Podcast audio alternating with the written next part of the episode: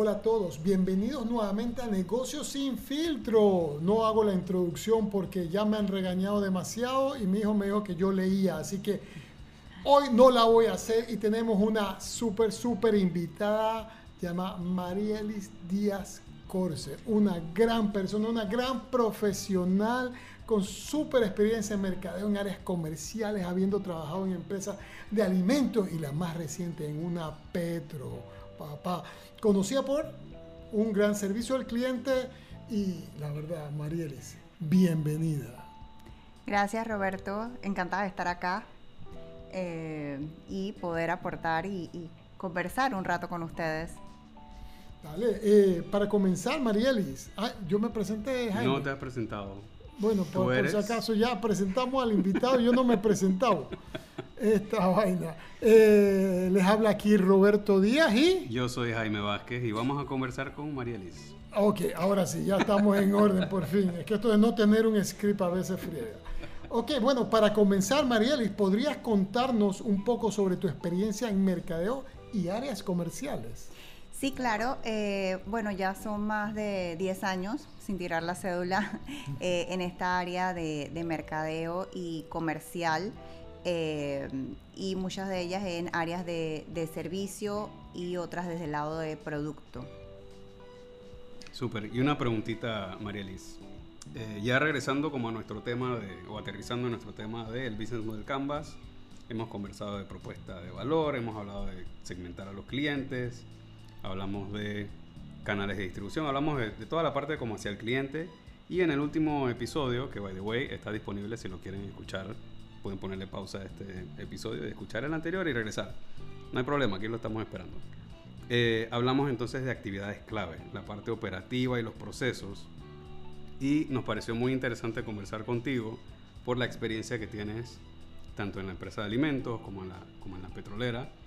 ¿Cómo tú ves eh, esa relación entre actividad clave y relaciones con los clientes, la parte de servicio? ¿Qué has visto tú en tu experiencia, ¿dónde, dónde hay esa, esa intersección de esos dos temas?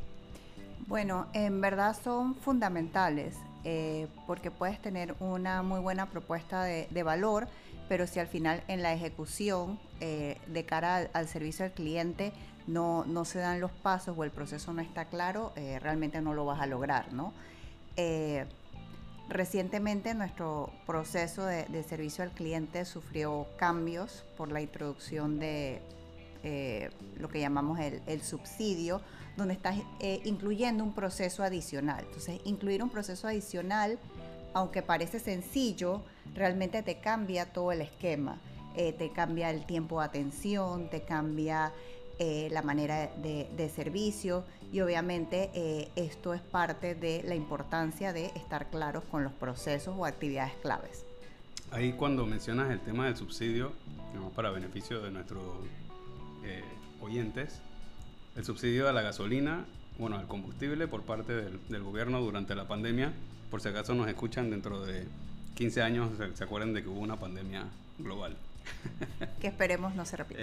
Eh, sí, eh, claramente eh, se dio el tema de un subsidio al, al combustible y este subsidio tendría que verificarse en una plataforma. Entonces ahí estás ingresando un nuevo dispositivo, una tablet, con un acceso en el cual habría que hacer una verificación en sistema. Entonces incluyes eh, una herramienta de trabajo más e incluyes un proceso adicional previo a todos los servicios que se daban. Claro. Y, y, recordemos que este grupo de, de, personal es básico, es salario básico, es secundaria con las justas, es otro nivel académico que lo estamos metiendo a usar tecnología como una tablet y un sistema para validar procesos un poco más complejos. Eh, más que eso, yo pensaría que eh, vivimos en una sociedad que tecnológicamente creemos que eh, todo mundo usa eh, dispositivos dispositivo. o internet. Sí, quizás todo el mundo tenga un teléfono, pero que, to, que tú tengas un teléfono no quiere decir que tú eres diestro con la tecnología. Entonces, más que un tema de, de conocimiento académico o, o, de nivel, yo creo que es un tema de destreza tecnológica. Correcto. Eh, que, es, que sí influye. No, y más aún ahí tienes personal mayor que adopta las tecnologías de forma más lenta. Yo soy, me considero medio retardatario. Medio. completa. Porque siempre me molesta. Y a eso súmale esto que, que el cliente estaba acostumbrado, o sea, tenía una expectativa de servicio. Entonces llega un proceso y llega una curva de aprendizaje. Eh, entonces la expectativa, obviamente, esto es que me sigas atendiendo de la misma forma, pero el proceso cambió. Entonces también encontramos una, una reacción muchas veces negativa de parte del cliente. Eh, poca paciencia, yo no voy a esperar porque me tienes que verificar, eh, el subsidio es para todos, entonces ahí había otro factor, o sea, la, la, parte del cliente con una expectativa de servicio ya previamente establecida. Ok, ok, muy interesante. Y, cuéntame, como experta en mercadeo y áreas comerciales, ¿qué, ¿qué consejo darías a las empresas sobre cómo pueden mejorar la relación entre las actividades claves y la relación con los clientes? Las actividades no pueden ser nada más las que funcionen a tu proceso interno. Las actividades tienen que ser pensadas de cara al cliente, porque a lo mejor lo que para mi proceso interno me funciona para cuadrar la caja, para llevar mis controles, a lo mejor para el cliente es un caos. Entonces creo que una vez levantemos, se levantan los procesos, tienen que estar orientados a quien realmente va a recibir el, el servicio. Pero dirías que implementarían un tipo Customer Journey para poder ver cómo se adapta el proceso? El Customer Journey es básico. Si tú no conoces a tu cliente y tú no sabes a quién le vas a estar eh, impactando, eh, tus actividades van a estar mal planificadas. Pero en una empresa tan grande como la tuya, ¿quién observa eso? ¿Sería la persona de mercadeo? ¿Tienen alguien de proceso? ¿Cómo sería? Es mercadeo de la mano con la parte comercial. Con la parte comercial ok, en, en una Petro sucedería eso. Pero nosotros, Jaime y yo, tenemos una cevichería. Esto parece un romance más que amigos. Pero bueno, tenemos una cevichería. Ya la gente está preguntando que dónde queda, que cuándo se pone bueno. Correcto, ya, es verdad, ya dije, oye, está, está pretty la cevichería. Entonces, nosotros, a ver, te comentamos, hemos arrancado en un negocio de cevichería y las actividades claves es por dónde yo empezaría. Yo no tengo un departamento de procesos, pero quiero montar mi cevichería, dar buen ceviche, buena cerveza, buena música. ¿Cuál para ti sería un proceso clave para el cual la gente sacarle ese wow de servicio al cliente y regrese?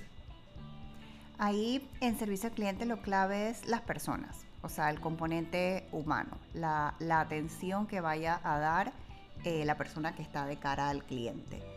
Y ciertamente no vas a tener un departamento de proceso, no vas a tener un call center ni un departamento de servicio, pero vas a tener el que atiende al cliente, que es el que conoce sus gustos, el que conoce eh, por dónde ir. Así que ahí lo fundamental sería esa persona que es tu enlace y que en este, en este ejemplo de un, lugar pequeño es quien te va a dar el feedback de tu cliente. Entonces no solo, y esto es interesante porque te vas en la misma línea de Benita, que la tuvimos la semana, hace, dos, semanas, que las compañías la manejan personas. Tenemos que saber contratar una persona que si usted es bueno en servicio al cliente, usted le gusta tratar con personas. Esa sería la primera pregunta. Porque es que no, no me gusta. Ah, usted lo voy a hacer mesero. No joda. No, exacto. Perdón.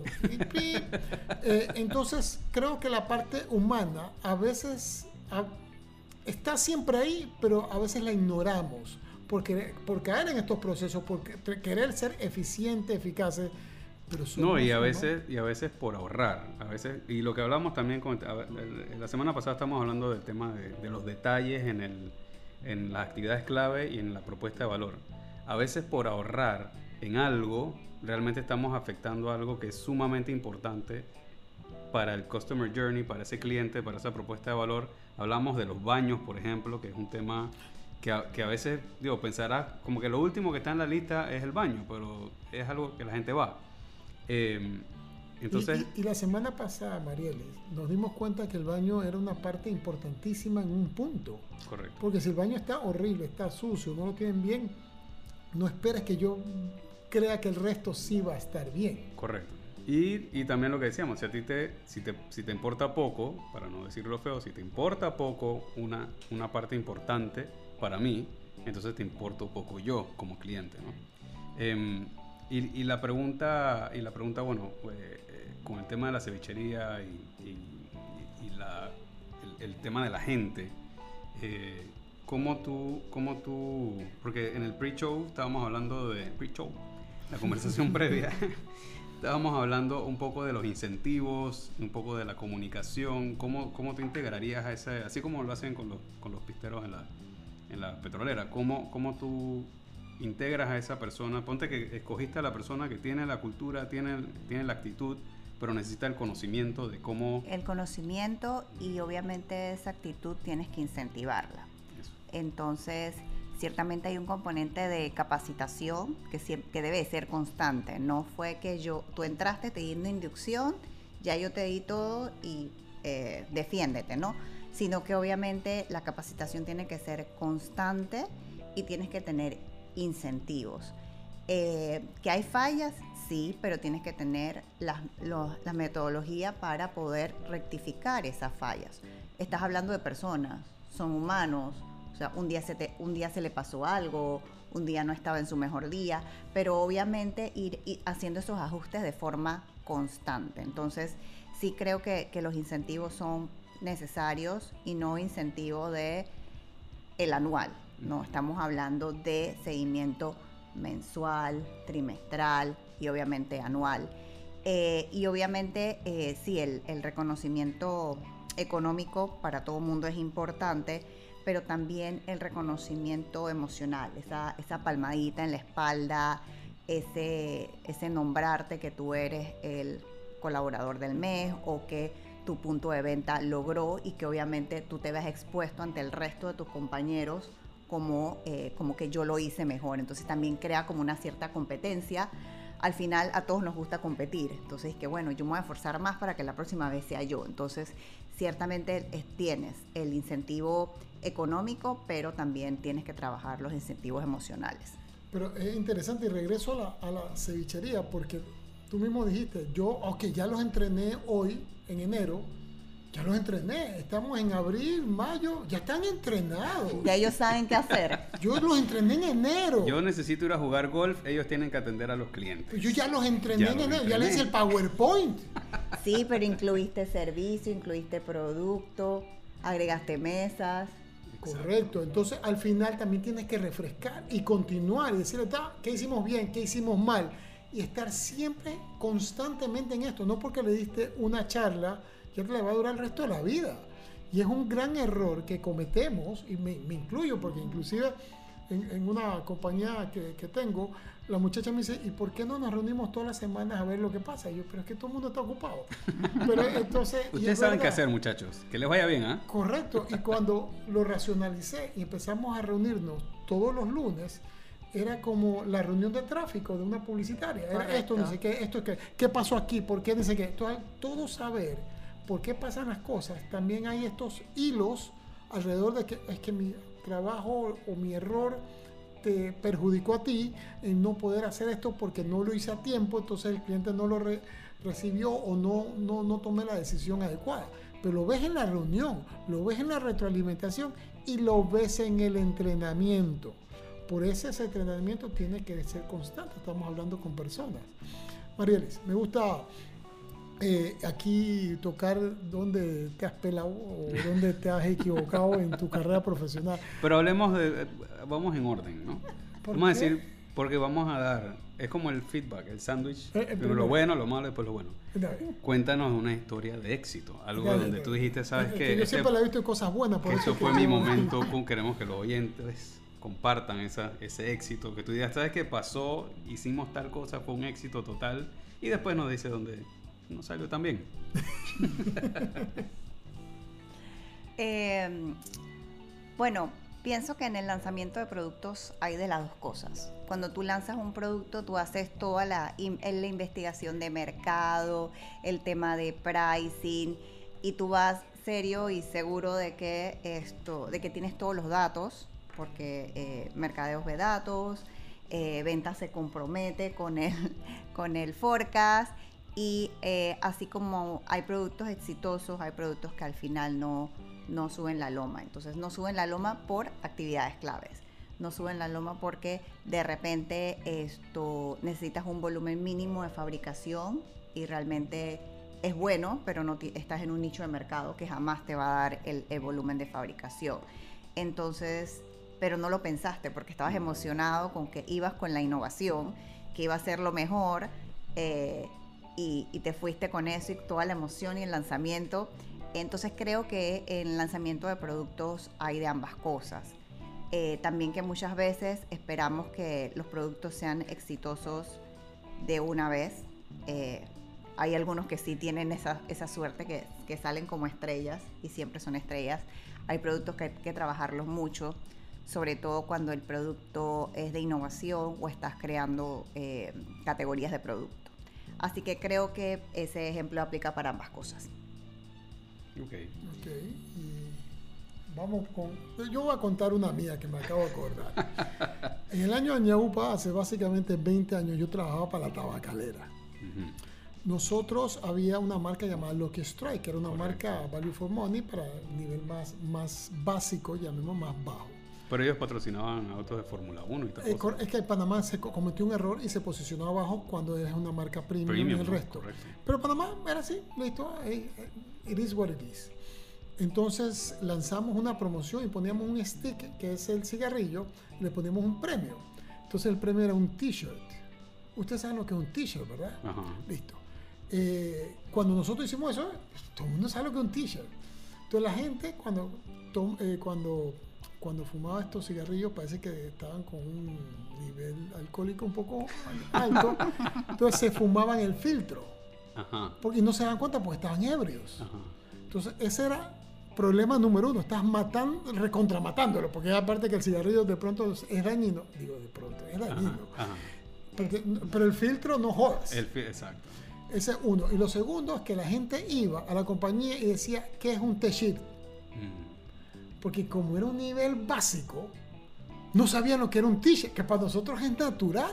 Claro. Y es el customer journey, no conocer el cliente, que es lo que María dijo hace un momento. Asumimos que todo el mundo habla como uno. Y, y lo otro que también, digo, ahora, ahora escuchando a María con el tema del lanzamiento de productos, es que también existe como este tema como de enamorarse del proyecto que estás trabajando, ¿no? Es como que total. leíste algo o, te vino la idea o hiciste la presentación y tú dices, esto no hay forma alguna que falle, así que va porque va. Y, y, habíamos hablado nosotros en algún podcast anterior el tema de validar esas ideas con gente externa, un panel de clientes, un panel de asesores y decir, ¿sabes qué? De repente tú dices, presentas ese y dices, mira, este es el premio que vamos a dar, es un t-shirt. Ajá, Roberto. Y en Chitré, en Macaracas, en, tú sabes, en Puerto Armuelle, ¿saben qué es un t-shirt? y ahí tú hubieras dicho, ¿sabes qué? Buena idea, voy a ponerle una camiseta, etcétera. O sea, como ese tema de validar y también a lo interno.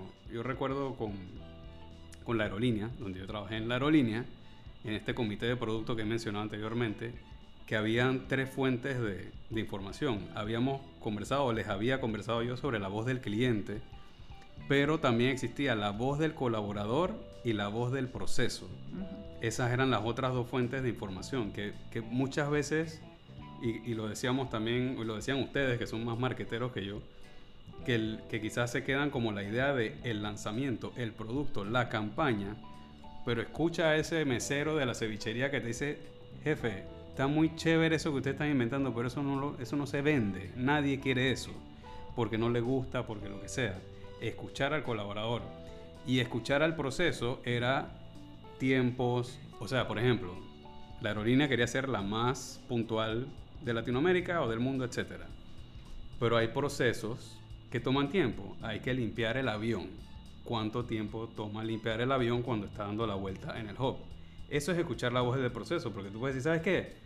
alguien dice en customer service o en marketing o lo que sea, simplemente sabes que nosotros vamos a darle la vuelta al avión en 10 minutos y salimos. Pero aguanta, aguanta, aguanta. Hay que escuchar al señor de limpieza y mantenimiento de que eso toma tiempo.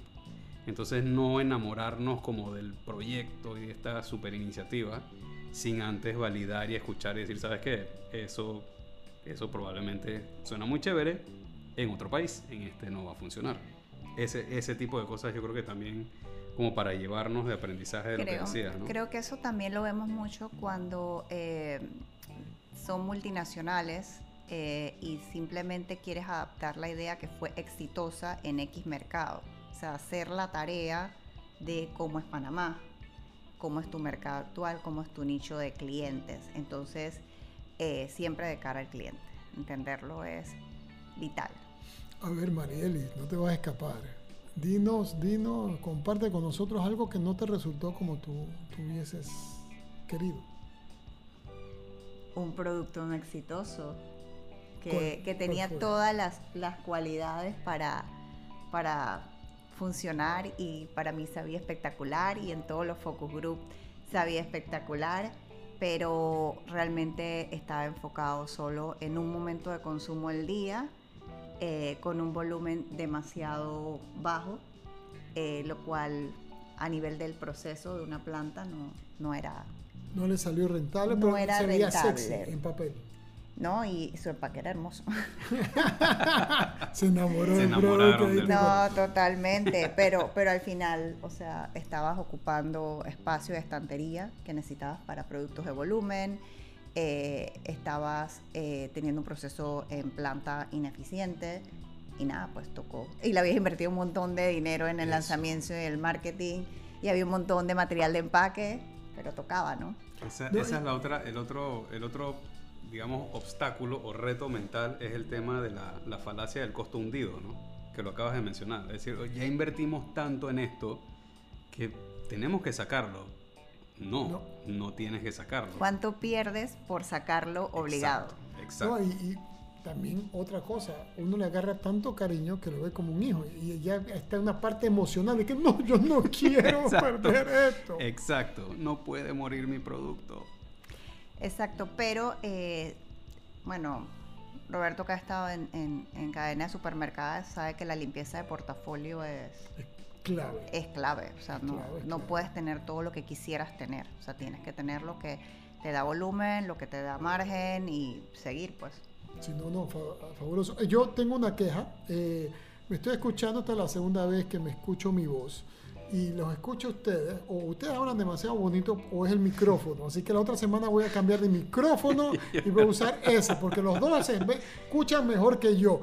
Pero bueno, cierro el paréntesis y, hey, Marielis Díaz Corse, muchísimas gracias por habernos acompañado hoy. Fue enriquecedor, me encantó ese proceso post-COVID eh, y ese, esa metida de, digamos, del subsidio que generó procesos adicionales porque yo me estaba quejando de un servicio, pero no estaba viendo de que el tipo tenía otros procesos que cumplir, que para mí también eran más importantes, que me dé el subsidio, porque si no me daba el subsidio, yo iba a otra gasolina a ver quién me lo daba. Y ya me dijeron que gasolina 91 no es la mejor. Ponga, ¿Para el tuyo no? Depende de tu auto. correcto. Bueno, ya me... Leas el manual de usuario. Después no le eche la culpa a la petrolera de que el combustible. el auto. Listo, muchas gracias. La verdad que ha sido súper enriquecedor. Jaime, en Marielis. Palabras de cierre, alguna recomendación. Si alguien dice que, ok, yo escuché a Marielis, yo me llevé esto de ese podcast. ¿Qué sería ese esto? Eh, que trabajamos con personas que el servicio al cliente, sí, yo soy una persona recibiendo el servicio, pero el que me está dando el servicio es una persona. Entonces creo que eso tenemos que tenerlo muy en mente desde el lado de la empresa, cuando creo alguna iniciativa, cuando adiciono un proceso y obviamente también desde el lado del cliente. Nosotros como clientes debemos ser más conscientes de que estamos trabajando con, eh, con personas y que, ese, y que ese alguien esto también tiene sentimientos. Hay que tener empatía. Y hay que tener empatía. Para mí eso... Eh, creo que me quedaría con eso. Y me gustaría que el público se quedara con eso. Gente, gente, lo, vuelvo a repetir. Gente me encanta, atendiendo. Me encanta. Humanos, somos humanos. Y no el chat GPT. Bueno, perdón, el ¿cómo es el chat vaina? Chat GPT. Esa vaina que, no tiene sentimientos. bueno, muchísimas gracias, María Liz. Y gracias a todos nuestros oyentes. Gracias por escucharnos. Recuerden seguirnos en todas sus plataformas de podcast favoritos favoritas y únanse nosotros la próxima semana para otro episodio de Negocios sin filtros. Hasta la próxima. Adiós. Chao.